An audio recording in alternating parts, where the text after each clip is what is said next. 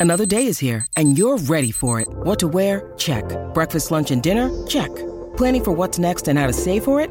That's where Bank of America can help.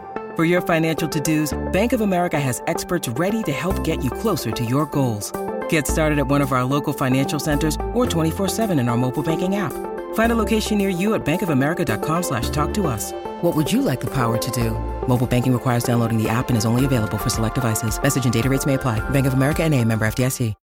When you need mealtime inspiration, it's worth shopping Kroger, where you'll find over 30,000 mouthwatering choices that excite your inner foodie. And no matter what tasty choice you make, you'll enjoy our everyday low prices, plus extra ways to save, like digital coupons worth over $600 each week. You can also save up to $1 off per gallon at the pump with fuel points. More savings and more inspiring flavors make shopping Kroger worth it every time. Kroger, fresh for everyone. Fuel restrictions apply. Le café décaféiné est-il mauvais pour la santé? Merci d'avoir posé la question.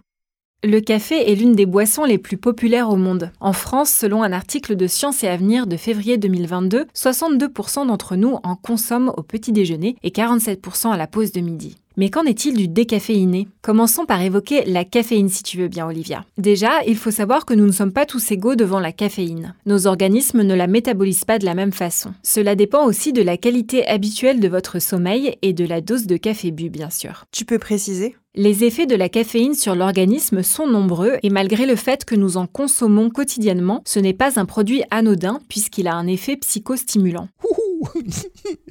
Selon Astrid Nelling, directrice de recherche à l'INSERM, qui a travaillé sur les effets physiologiques du café sur la santé, boire un café après 16 heures perturbe le sommeil et augmente les risques d'insomnie pour les personnes qui y sont sensibles. C'est mon cas d'ailleurs, je me limite même à 14 heures. Pour les bons dormeurs, on peut s'autoriser un petit café vers 15-16 heures.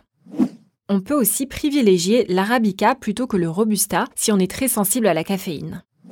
Dernier point à préciser sur la caféine, on croit à tort que l'expresso est plus fort que le café filtre, et eh bien c'est faux. Il y a 110 mg de caféine en moyenne dans un café filtre contre 60 à 80 mg dans un expresso. Concernant le déca, information importante, il contient lui aussi de la caféine. Mais comment ça se fait? Pas facile de trouver un chiffre fiable, mais il contient environ 3 mg de caféine, en petite quantité donc. D'ailleurs, le café contient de nombreuses autres molécules, comme les antioxydants, qui ne disparaissent pas non plus dans un déca. Et c'est tant mieux car les antioxydants ont des propriétés anti-inflammatoires qui viennent ralentir le vieillissement des cellules. Un bémol tout de même, la plupart des cafés que nous buvons est torréfié, c'est-à-dire que les grains ont été grillés lentement et brunis. Cela provoque des réactions chimiques assez contradictoires. Ce dont on est sûr, c'est que plus un café est torréfié, moins il apporte d'antioxydants.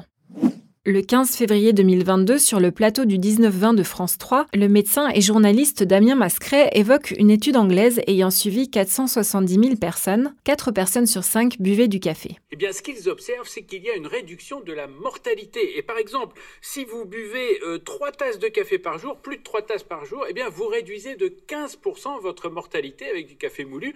Et si vous buvez cette fois-ci moins de 3 tasses, eh bien, vous le réduisez de 25%. C'est encore mieux finalement d'être raisonnable. Pour le décaféiné, c'est à peu près pareil.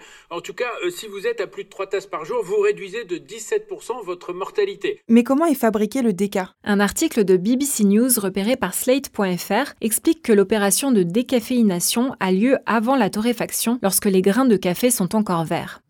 La technique principale consiste à passer les grains à la vapeur, puis dans un solvant dont les composés ne sont pas dangereux pour la santé selon la chaîne d'information. D'autres techniques sans procédé chimique existent par exemple de la vapeur d'eau pour faire gonfler les grains et du dioxyde de carbone liquide pour capturer la fameuse caféine. Ok, alors en résumé, comment doit-on consommer cette boisson? Pour le café, c'est ce que tu bois d'ailleurs, pense à te limiter à 4 tasses par jour, tu préserveras ta santé cardiovasculaire. Pour les décas, c'est ce que moi je bois, je choisirai des décas de bonne qualité, voire décaféinés sans solvant. Si tu veux en savoir plus, tu peux lire Cafégraphie d'Anne Caron aux éditions Hachette Pratique.